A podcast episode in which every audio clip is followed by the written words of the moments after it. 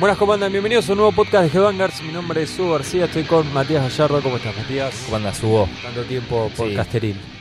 Exactamente. Hoy vamos a hacer, viste que el furor de YouTube es React, es reaccionar ante algo. O sea, yo Sí. te muestro un, el asesinato de Martin Luther King, no importa si se murió el negro o no, lo que importa es cómo reaccionás vos. Sí, Bueno, vamos a hacer lo mismo, pero sin video y afortunadamente. en tiempo real con tres o cuatro canciones nuevas que están dando vuelta ahí, de bandas no muy conocidas, pero creo que son bandas que son interesantes para el universo Headbangers y comenzamos con Def Heaven Es así conocido.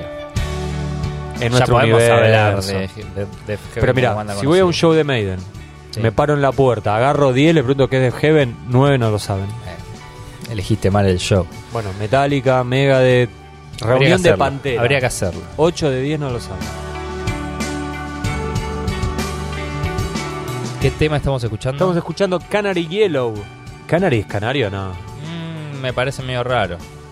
Ahora vamos a analizar qué es. Bueno, Death Heaven, la verdad que no estabas muy al tanto que va a sacar disco nuevo el 13 de julio. Se va a llamar Ordinary Corrupt Human Love. Sale a través del sello Anti Records, que era el sello con el que venían laburando, ¿no? Esta gente. Sí, exactamente. El, el anterior eh, había salido a través del sello Anti, que es como un- algo que manejan ellos, me parece también. Tienen algo que ver ahí.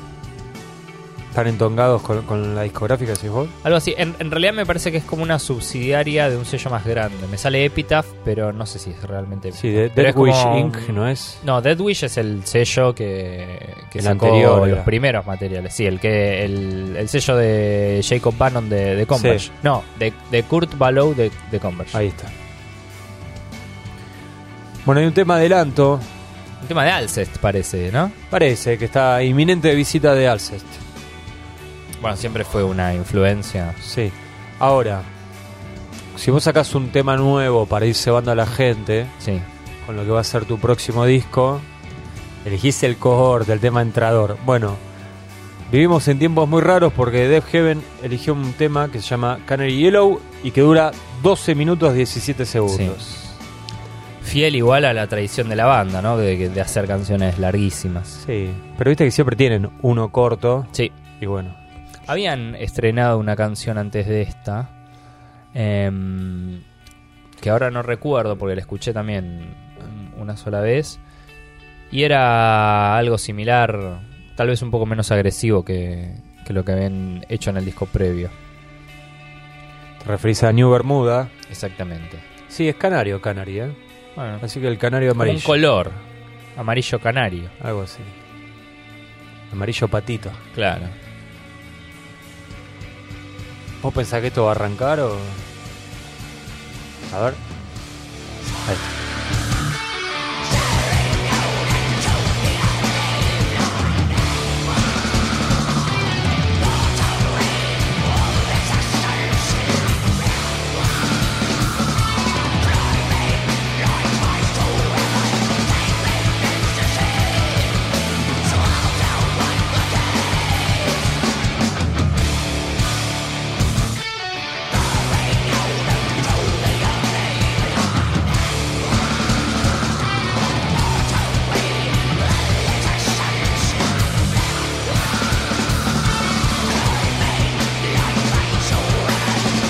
El tema anterior que habían adelantado era Honeycomb.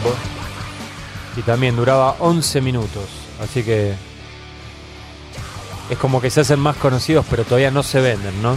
No, Resisten no. al single. Me parece bien. Igual. Ya te das cuenta por la tapa, así que es medio, medio Smiths. Que hay como una onda de apuntar hacia un público más amplio. Que fue, fue, fue lo que siempre hicieron. Más allá de que la música esta suene súper extrema. Sí, la foto es una, una foto blanco y negro, ¿no? En la tapa, con una señora con lentes y que tiene una bufanda que se le está Sí. volando, ¿no? Una cosa algo, así. algo así.